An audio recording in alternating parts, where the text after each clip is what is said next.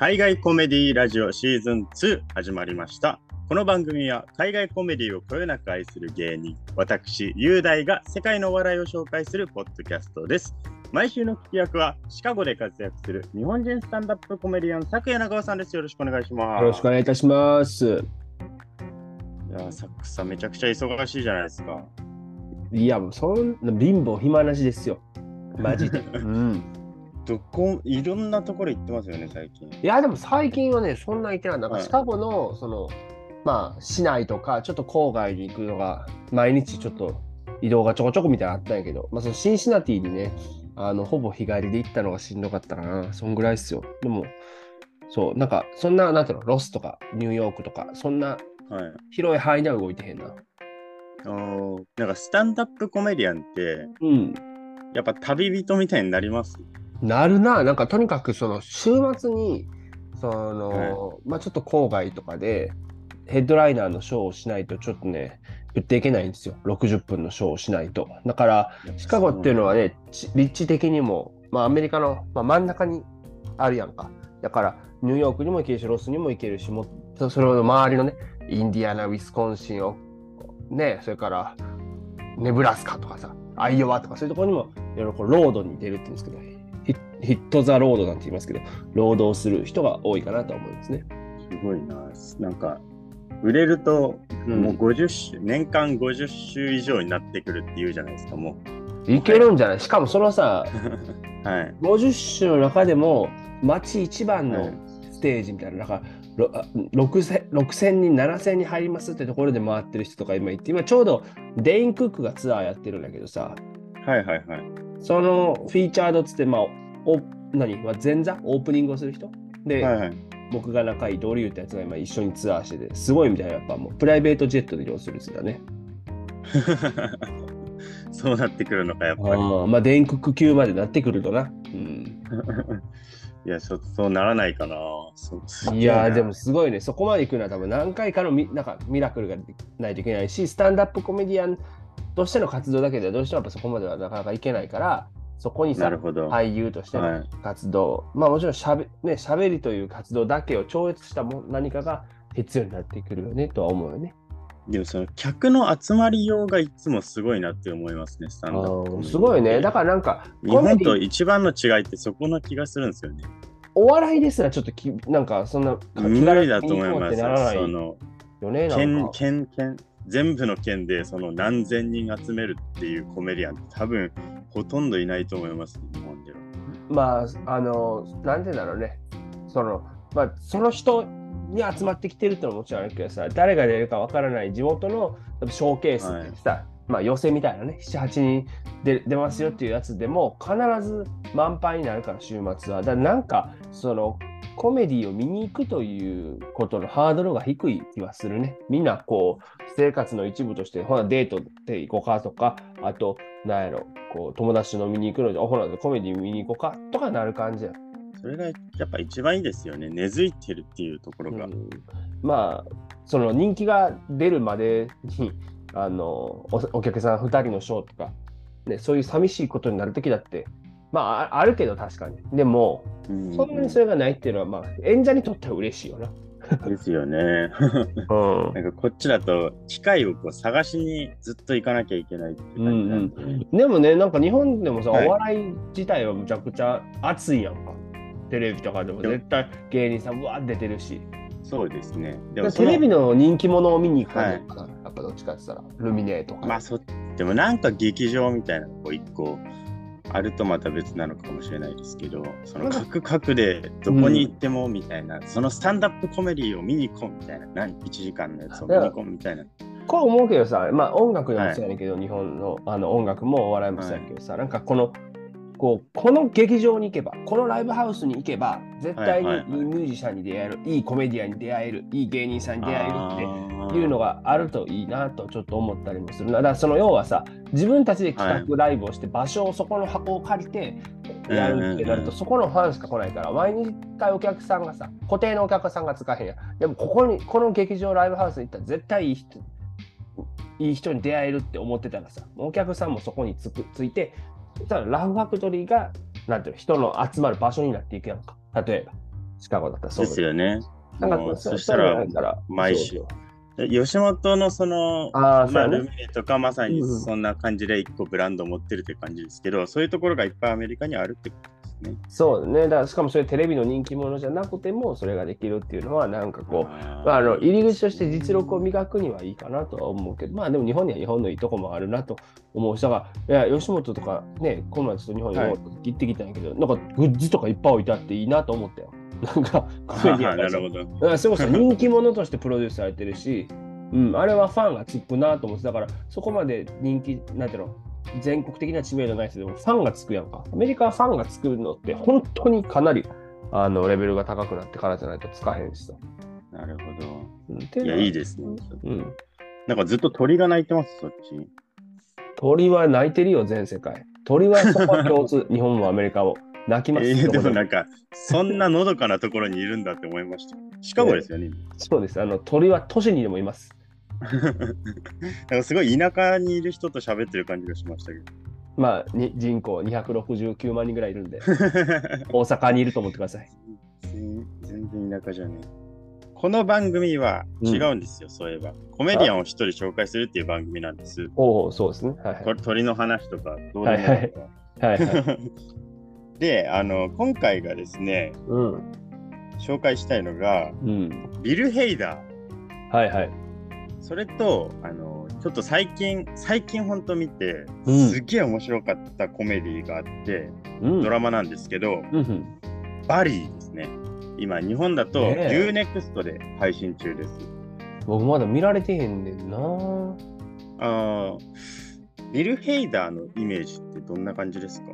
いや、僕さっきまでさ、ビル・ヘイダー、ビル・ヘイダはいー、聞いたことあるけど、誰っていうふうに、もうはもう失礼ながらなってしまい、なぜななぜ失礼ながらとわざわざ言ったかというと、パイセンなんだよね。セカンドシティの先輩なんですよ。っていうことに気づき、そうシカゴから出てきてるんですよね。そうなんですよ。ですから、ちょっとこう、それとサタデーナイトライブとかでもそう。それこそ僕が初めてアメリカに行った時に、さっきグッズの話しましたけど、NBC ストアに行って、多分後で話してくれると思うけどさ、まあ、サタデーナイトライブはい。のね、人気キャストやってんか、その、はいはい。えっ、と、グッズ売ってたもん。んだから、あの時は、あ、こうやってアメリカでもコメディアンになったら グッズ売ってくんねんなと思ったけど、もうね、あの、このレベルになってやっと売ってるってことに、今気づかされたな。でも、うんビル・ヘイダーってなんか、お日本でも結構オタク女子の間のなんかプリンスみたいな存在なんですよ。あ、そうですか。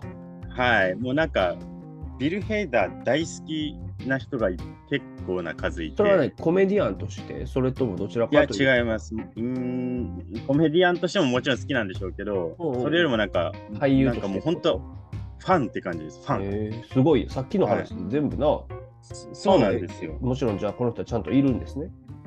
で、ビル・ヘイダーって、そんなになんか別に超男前とかいうわけでもないんですけど、うんうんうんうんうん。すごく謎の魅力がある人って感じで、はいはいはい。まあ、その感じがちょっと後々いいんですけど、バレエにすごくよく出てたなって思って、なるほど。はい、ちょっと今回紹介したいでんですけど、もちょっと緊張するな。ただちょっファンがめっちゃおんねやろ？そう、だからちょっとその人たちは、ちょっともう聞かないでもらって。そんなそんな何悪くなるそんなんないやろ。はいよし、じゃあやります。ル・ヘイダーなんですけど、うんうんうん。おオクラホマ出身なんです。おい、そうなんや。で、1978年生まれの44歳で、お母さんがダンス講師。はい。で、お父さんが貨物飛行機のオーナーやってたんですけど、はいはいはいはいはお父さんがめちゃくちゃスタンダップコメディ好きだったんです。なるほど。で、スタンダップコメディもやってたんです、実際に。うんうんうん。お父さんのコメディファンの影響で、モンティ・パイソンとか、その当時流行ってた、うんはいはいウディ・アレン、はいはいはメル・ブルックスの映画い。はいを見て育ったんですって。なるほど。はい。で妹が2人います。お、長男やん、今回は。珍しい。スタンダップコメディアンじゃないんで。そうだ、そうだ。そういうこと。僕のスタンダップコメディアンは末っ子が多い説はうん。今のところ立証され続けてる。そうだね。だって、親父はスタンダップ大好きやったけど、そうそうそう。その人はスタンダップやってないもんやってないですね。うん。はい。しあと妹2人っていうこのなんか女兄弟で育った感もなんとなくわかるんですよね、ビル・ゲイター。はいはい。だからお兄ちゃん感確かにあるね。うんで、映画好きになりすぎて、学校の成績とかあんまり良くなかったんですって。ああ、これ、なるほど。わかるよ。うん。はい。あとあ、文学も好きだったっていう、結構本も読んでて、谷崎潤一郎とかも好きなんです。いいえ、さ まあ、直接的な影響かどうかわからないんですけん。ど、おバリーとか全体的にビル・ヘダーの人間とかそういう全部含めてなんかマゾヒスト感っていうか どことなく漂う知人の愛読んでるやんか、もうそれ。だから谷崎潤一郎そこからの影響かなとかちょっとなんか勘ぐったりしちゃうんですけどはいはいはで高校の時にゆ友人とこう短編映画を撮るぐらい好きだったんですってその映画とかが。い。うん。なるほど。で映画館でアルバイトして無料で見まくってたんです。はいはい。もうだのめりこ、そんだけやっぱのめり込んだ学校の成績が悪くなるよなってことですよね。ただなんかお客さんに「タイタニック」のネタバレしてクビになったらしいです。こ れ怪しいね、これネタだね、これ。これネタがこれ怪しいよな。タイタニックのネタバレってだって別にもうみんな大体知ってるだって知ってるだろうっていう。うん。沈没するだろそれはって。そりゃそうやろ。一番みんな知ってるわ、結末。そうネタバレじゃねえだろそれと思うんですけど。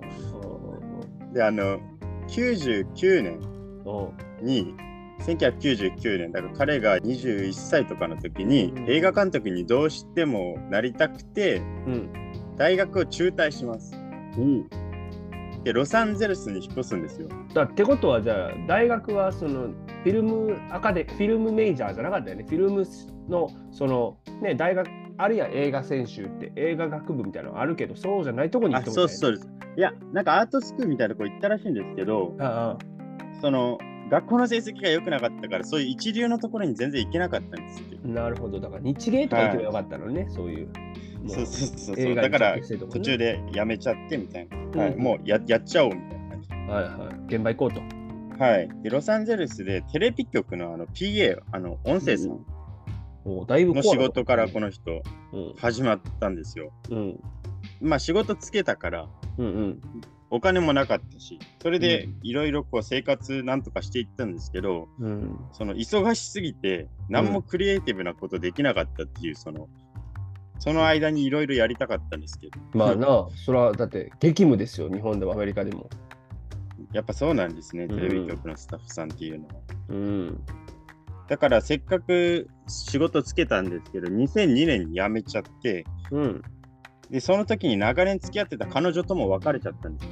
ほで、うもうなんかもう、バーって落ち込んだから、なんか変えなきゃいけないと思って、うん友達と一緒に入ったのがセカンドシティなんです。あら、これね、多いんですよ。あの、何か変えたいからインプロやりますっていう、こう、アメリカ人、マジで。セカンドシティは何か変えたいと思う人がめっちゃ入ってくるよ。それってどういうことですか？そのい、や、例えば、一般の一般のうん私生活な私生活でなんか人と接するのがうまくないから入りますみたいな感じですか、そうそうそう、要は、そのセカンドシティって必ずしも、そのだから、みんなね、なんかそう、吉本とかの養成所みたいなのを思い浮かべるうんなんかそのイメージが別にプロになりたい人たちってほぼいないのよ実は数で言ったら。みんなこうなんて言うんだろうね。インプロっていうその芸能を通してこう、まあ、即興劇ですからチームワークとかあとこう自分のこうコミュニケーション能力を上げていくっていうことですからこう人となんていうのうまく接するようになりたいシャイを克服したいとか人前に立って緊張しないようになりたいっていうふうにしてくるわけあじゃあ本当のスクールって感じなんですね。そうそうそうそうだそういうなるほどなるほどそうそうそうやるんだよね、だからえー僕も教えたことあるけど、セカンドシティのクラスを。あそうなんですね。そうそうそう。はいこれに来る人がほとんどかな。うん。じゃあなんかコメディアン志望とか俳優志望っていう人はそんなに多くはないんですね意外に。うん。あの、割合で言ったら少数派。ああそうなんだ。すごいな、その話。でそのセカンドシティでうん。そのコメディクラスに入った時にこれだって思ったんですって。ほなんかこれが俺がやりたかったことだってやっと思えたっていう。う。うん。でそこでもうはいはいはいな。さい。なんか、これ僕のこれ勝手なデータなんですけど、このインプロっていう即興劇をね、やる人はあの、長男、長女が多いです。逆に。うん、長男、長女いやが、これは本当。うんそそれはななんなんでですか？そのなんやっぱ協調性がないといけないから。協ま調性がっていうか、俺が俺がじゃダメなの。はいセカンドして、Yes and っていうのが、こうね、あの、はい。合言葉なんですけど、スローガンなんだけど、こう、お題お客さんからもらってさ、あの、シチュエーションを。作っていくっていうのが、まあ、インプロの一番一般的なやつや。はいはい。で、はい。じゃあいきなり、じゃあ舞台の上を海にしたり、山にしたり、うんうん郵便局にしたりしてなあかんわけや。それで、じゃあ海って設定やったとして、ああ、今日暑いねって片方が言ったときに、No、はい暑くないよって言ったらもう話終わりやん。だから、Yes and って言ってこう、そうだね、そしてっていうふうに言ってつなげて、あのこう話に乗っかって乗っかって、話を重ねていきましょうねって、それが相手を肯定すること、ひいてはもう自分自身を肯定することになりますよっていうふうに教えるのよ。なるほど。で、だからその、なんで協調性ないといけないし、自分から何か起こそうとするっていう人より、こう、合わせて合わせてこうやっていくっていうところですから、なんかその、下のね、兄弟がいる人たちの方が、こう、なんていうんだろうね、合わせやすいっていうのはあるのかもよ。え それ、じゃあ逆に末っ子は向いてないんです。あんまりいない、マジで。それ面白いデータですね。面白い、これは。意外と誰もで研究してないと逆に言うと、スタンダップコメディアンは、思ま、俺が俺がっていうか、う。うん、うん、そうそう。だからさ、ひねくれてる。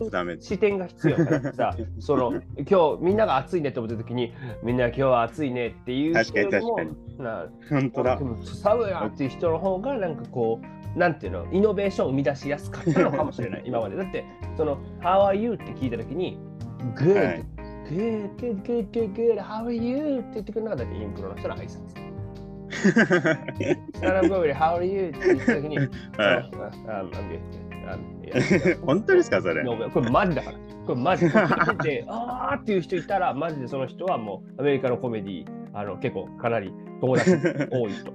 えー、結構マジすごいな、それ。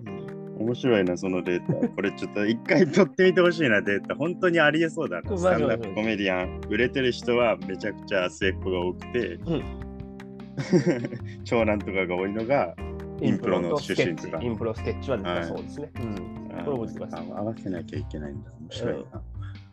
僕は真ん中なんで、どこにも属せないですけうんちょだよね、まあちょっとどっちもできる。逆に言えば。あの、そこでいろいろこう、インプロとかコントとかユニットを作っていって、もうすぐ結構人気が出ていったんですよ。はいはいはい。で、サタデーナイトライブのオーディションのチャンスを得ます。うわ。これすごいよね。これここすごいですよねやそのその一行で今言ってきてるけど、ここがうんなかなかとんでもないステップアップですうんもん。そうそう普通にコメディクラスに入ってから。うん。で、2005年なんですよ、サタデーナイトライブのメンバーになったの。何歳なんだ？もう26ぐらいか。はい。若いよね。いや、すめちゃくちゃ若いです。まあまあ、うんサタデーナイトライブは結構みんな若い人多いですけど、うん。で、サタデーナイトライブが、まあ、とにかく彼の魅力の爆発のきっかけだったんですよ。うん。で、この時代のサタデーナイトライブにもマッチしてたっていうのも一個あって、はいはあの、2005年なんで、ティナ・フェイがヘッドライターですい。ね。じゃあもうセカンドシティやん。そうなんですよ。うん、で、クリスティン・ウィグとか、おエイミー・ポーラとか、マイヤー・ルドルフとか、こういうこう女性がこう、はいはい。サタデーナイトライブ内でこう台頭してきた時代で、対等な？あ、台頭 うあ久々に出た。これ何回あの俺の漢字全く読めない。ん。いや、いつも結構無視してるから大丈夫。だから今回のほら、あ本当？ややこしくなっといやいやいや無視しないでください よその今まで俺が漢字間違えてるのにうん。内林くんとかが全部無視してきたから俺は今まで漢字の間違いに気づかずに30歳になったわけじゃないですか。いや、まあ、なでも大丈夫です。そうそうそうそう。誰もなんか言いづらい性格ってあるんだよ。これ次男次男あるある。ですあそうです失か。敗とかをあんまりみんなは言ってくれない はいはいはい。で台頭するんですよ。ほ女性が。うん。で、あの、サタデーナイトライブ内の一方男はっていうと、うほうほう。なんか装飾的な人たちが多かったっていうその時代は。ほう。フレッド・アーミンセン、はいはい。ジミー・ファロンもこの時代、うんうんあとジェイソン・サダイキスとうん。はい。か、みんな音楽系の人やん。みんな音楽得意です。アート系やん。サブカル系。そうですね、なんかうん。ゴリゴリのマッチョ系だったサタデーナイトライブのメンバーっていなくなったっていうか、キャラクター的にも。ねしかもね、あの黒人がいないね。あ確かに、そういうマヤ・ルドルフぐらいですかね。うん。男の方はいなくなったのかな、ねほとんど。まあ、まあ、そこの時代、もしかしたら他にもいろいろいたかもしれないですけどはい。で、あの、マッチョ的なメンバーがいなかったっていうのも多かったんで、時代ともマッチしてて、うんはいはいで、キャラクターもめちゃくちゃ濃いんですよ、とにはいかく。はで、モノマネもうまいし、い。うん。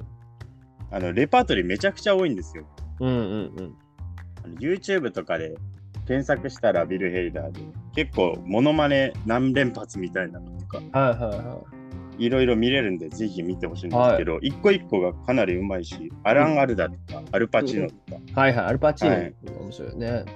はい。で一番有名なのはサタデーナイトライブで、へい。キャラクターでステフォンっていうキャラクターがやってたんですよ。ねで、ステフォンっていうのがめちゃくちゃ人気キャラクターになって、そのビル・ヘイダー演じる、うん。だそう T シャツ売ってたもん、ステフォンの。初めに僕がステフォンのうん。あのニューヨークのイベントとか観光スポットとかクラブをこう紹介するうん。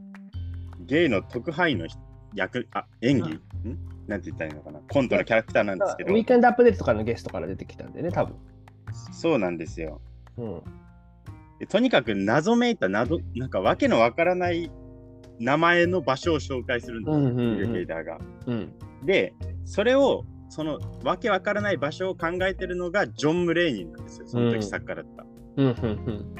ジョン・ムレイニーっていう今スタンダップコメディアンだけどこの時ライターだった人がうん。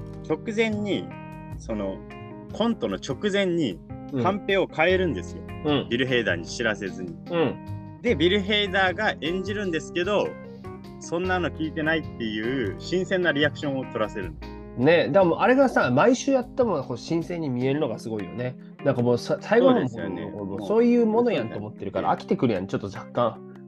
確かにね、だそこはジョン・ムレインとのこのシカゴホットライそうンでよ。ですすねあそうですね。でジョン・ムレニーのワードセンスも光ってたんでこれうん。はすごいなんかもうはい。人気キャラクターっていうかこの時のサタデーナイトライブの一番の人気キャラクターでした、はい。間違いなく。うんうんただ一方でビル・ヘイダー自身はすごくパニック発作とかをうん。持っててうもう緊張したら止まらない人なんですよ。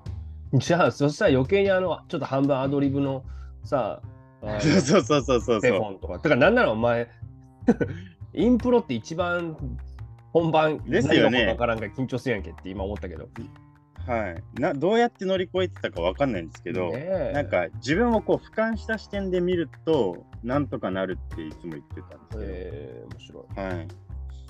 で、あの、プロデューサーのロン・マイケルズにすごく励まされながら頑張ったんですよ。うん。生放送中なんで、サタデーナイトライブの。うん、はい。すごくギリギリの状態で実はやってたらしいんですけど多。いな、そういうあれでも人が SNL。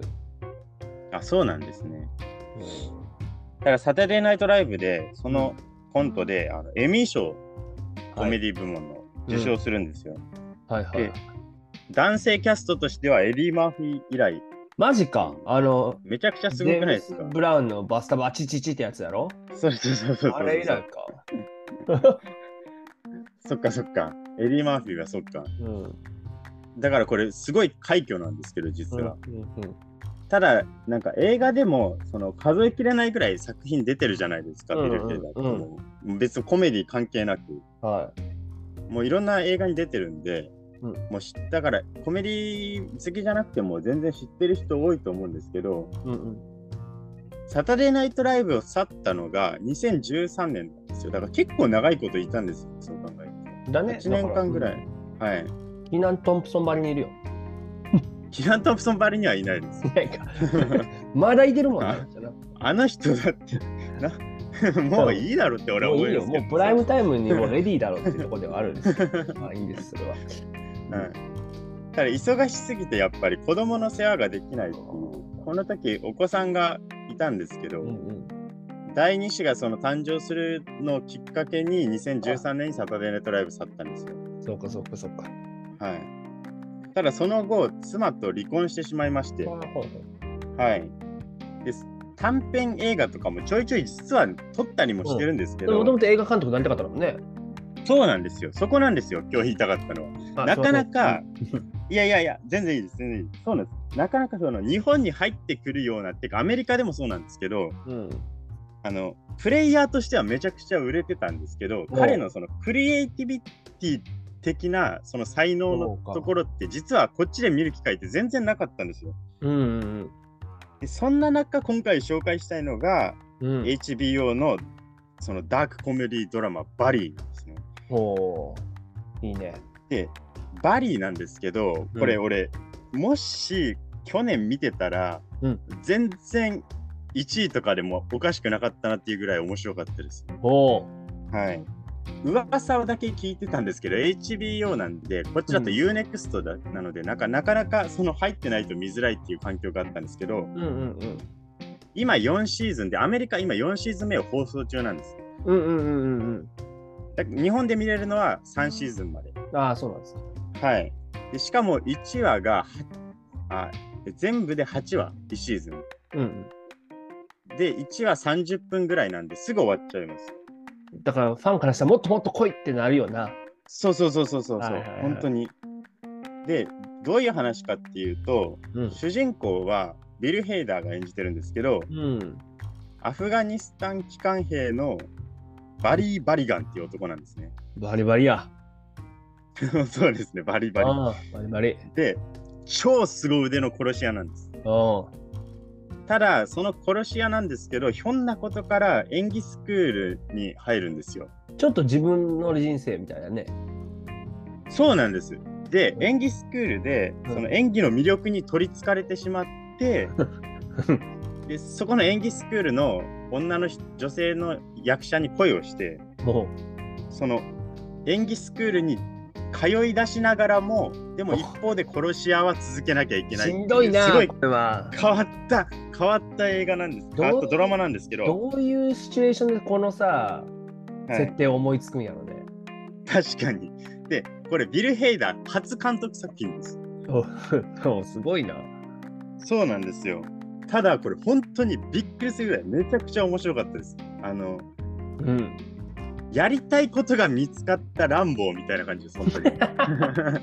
言ったら。めちゃめちゃ面白いやん。そう。だから、あの、うん人生の目的を見つけてしまったランボーみたいな人で。確かに、だからちょっと殺しに市場、市場が入ってくるって、なんかこうさ、マシンになれないから、はい殺し屋としてはどうなんだって思う。そう、今までは、うん。そうなんですよ。マシンだったんですよ、うん実際のところ。うんうんうんその人を殺すんですけど、そこまで相手のこととか考えてなかったんですけど、うん。はい、演技スクールでパッて見た、その演技のスクールの光景を見た瞬間に、その演技の魅力に取りつかれちゃったんで、メソッド演技かな、なんだろうね。そう。で、その多分瞬間っていうのは多分セカンドシティとかで受けたそのうんうんビル・ヘイダーの気持ちが多分入ってるんだと思うんですけすど、ごいね。はい。で本当トラウトマン大佐的なやつも出てくるんですよ。あの、うん乱暴で言うその悪の道にこう殺し屋の道に引きずり込もうとするビル・ヘイダー演じるそのバリバリを。うん、で、一個一個がもうちゃんとコメディになってて、これがすごいんですけど、その、チェチェン人とかボリビア人のマフィアとか、うん。その警官も出てくるし、で演技スクールの仲間も、で演技スクールの先生もいる。で、全員なんかどっか抜けてて全員が面白いんですよ。なるほど。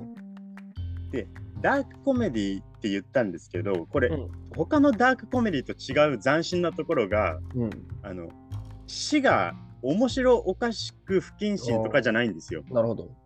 普通のダークコメディのイメージって言ったら、なんかそういう不謹慎ギャグって結構あるじゃないですか。なんか無駄に死んでいったりとかね。そうなんですよ。そこじゃなくて、その倫理度外視的な不謹慎ギャグじゃなくて、ちゃんと死は死ですごい悲しいものとして撮ってるんです。うん。なるほど。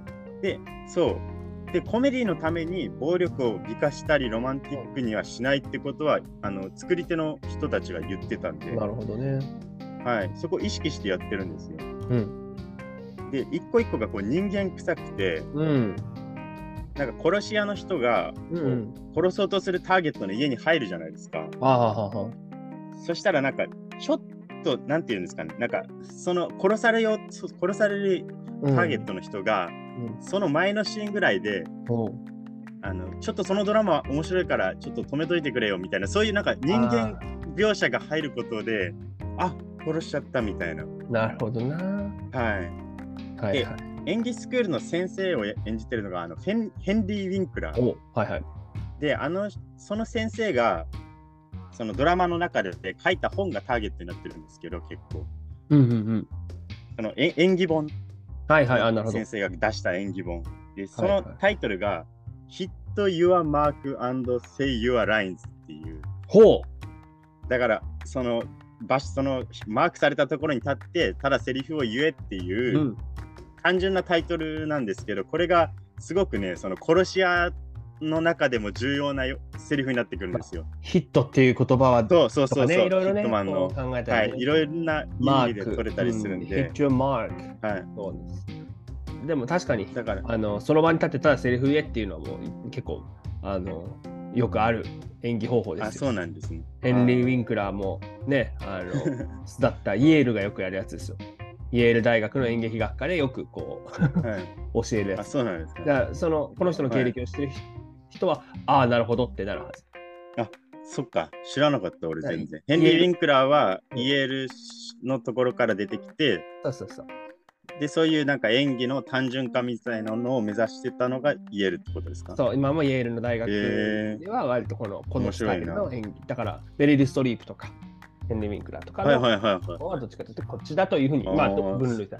そのサンフォード・マイズナーとか、はいはい。どっちかと言ったら、なんだろう、こう、スタニスラフスキーとか、そう,、はいはいはい。そういう系の、いわゆるアクターズスタジオ系の人は、うんその場所に立ってただセリフを言えっていうのとは真逆じゃない？アドリブになる。なるほどなるほど。その。時その時に感情を動かしてキャラクターに入り込めじゃなくてってことですねああ、面白いですね。そこがオマージュえーあ勉強、普通に勉強になってしまった。面白いな、ヘンリー・ウィンクラー。そうなんですね。すごいな、その情報。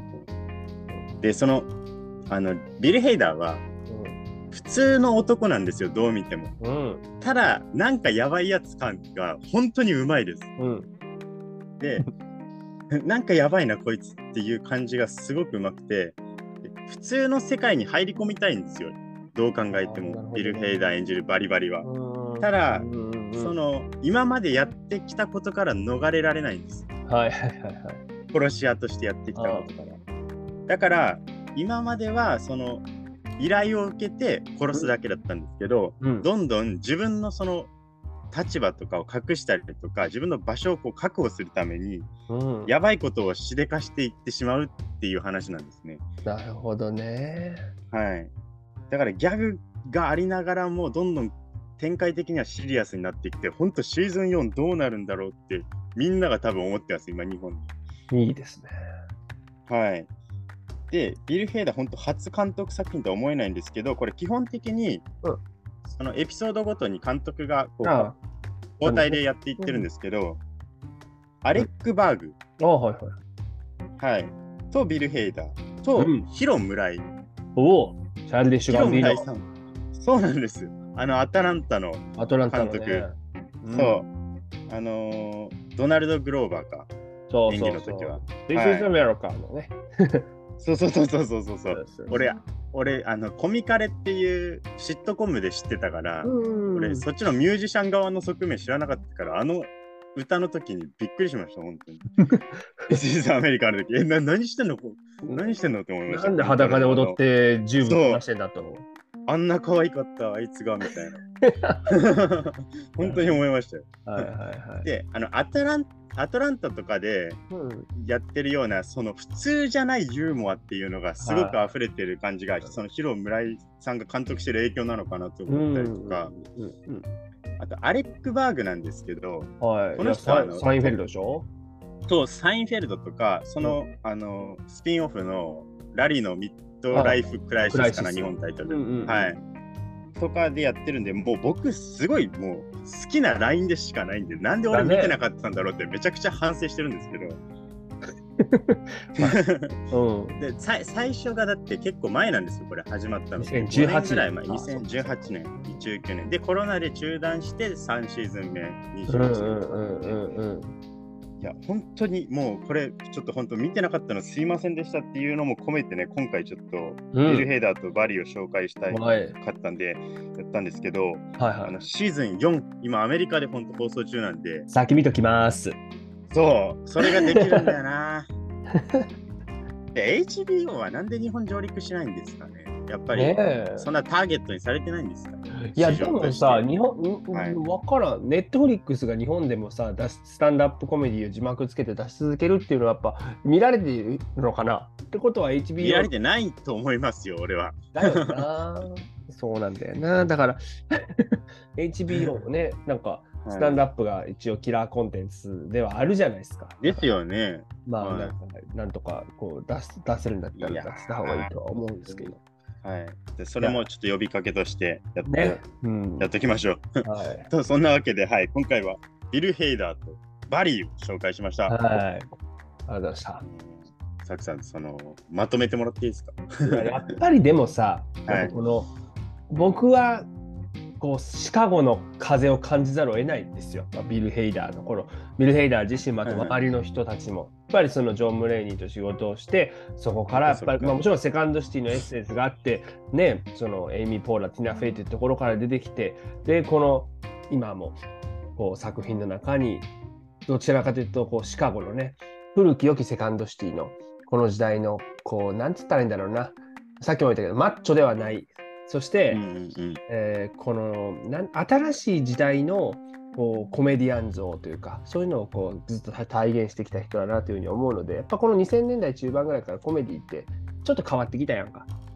どっちかとそういうとですね。はいそれこ。そ、なんて言ったらいいんだろうな、あの、路枠的なものとかやりたい放題ではなくて、こう、寄り添っていきましょうっていうのが、ティナ・フェイであったりとか、エミ・ポーラあたりから、こう、前線になってきたっていうテレビの中において、そこで出てきた人だからこそ、さっきも言ったけど、このバリーっていう作品がさ、どっちかというと、こう、そのダークコメディなんだけど、これまでのただのこう、なんかナンセンスであったり確かに確かにダークコメディではない、はいあり方を出してるのかなと。だからそこは僕は今ちょっと言ったセカンドシティのこの新しい流れを組んでいる、寄り添う、えー協調性のある、えー ものなのかなっていうのはちょっと感じます。ああ、いや、す素晴らしいまとめだと思います。バリーも、うんあの、見てるときに、こう、どんどん、バリーがやってること自体は、その悪いことなはずなのに、共感してしまって、どうしても。いいですね。だそうでそもう、うん、そう。バリバリなんとかなってくれって思思いた思いながら見てしまうん共ですよ。感の笑いがやっぱりさ、こう、はい、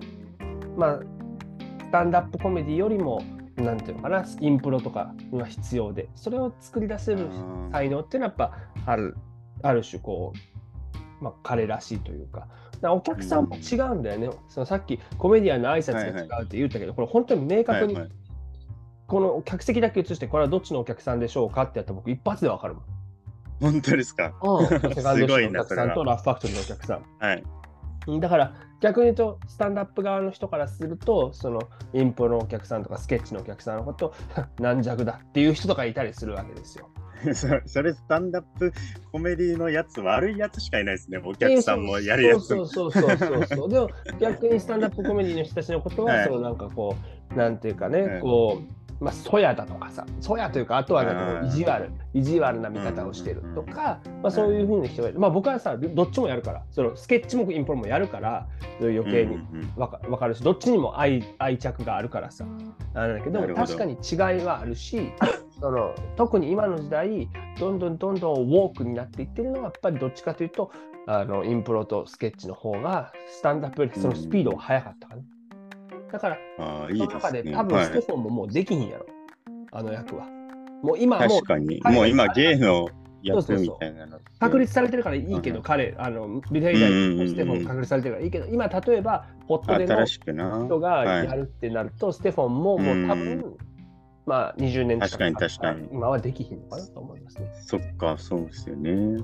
面白いな、そう考えると。だからインプロの方が、インプロとかスケッチの方の、そのウォークに行くスピードっていうのを今のでちょっと感じてもらえるのかなと思います。いいですね。まあ、ビル・ヘイダーはね、本当に、あの、もしここまで聞いてた、その、オタク系の、ビル・ヘイダー大好きな人たちは、はい。あのもし文句があったら、ちょっと文句っていうか、こういうのなんで言わなかったんだよとかは、本当直接教えてほしいです、普通に。ね。僕は情報は歓迎してるんで。だってはい、インプロの人やからきっと優しい人たちが多いんだよ。いや絶対違うわ、日本では。あ、日そうなんや。本そんなことないから。ないんだ、日。本の演技業界の人たちはなかなかですからね、僕に言わせてるかあ、ら。ほうですか？じゃあもう、はいコメント欄封鎖しとこう。めんどくせえ、そんなやつら。ざけやがって。スタンダップコメディアンの部分が出てうるじゃん。ん、うるせえと思ってね。はい、そんなわけで、あの引き続きあの、今回は僕自発的にやりましたけど、あのうん紹介してほしいコメディアン、こういう人紹介してくださいっていうのがあれば、コメディアン、コメディ監督募集しております。はい。あのぜひ僕に DM とか、まあ、このポッドキャストにでもいいので送ってください。はい。このラジオを iTunes や Spotify でお聞きの方、ぜひ気軽にフォローやレビューお願いします。SNS などの感想も歓迎しております。このラジオの説明欄にお互いの Twitter と Instagram の URL を貼っているので、ぜひフォローお願いします。なるべく、え2週間に1回ぐらいは上げれると思うので、ぜひまた次回も聞いてください。ということでございまして、今回の海外コメディラジオシーズン2は以上になります。ありがとうございました。はい、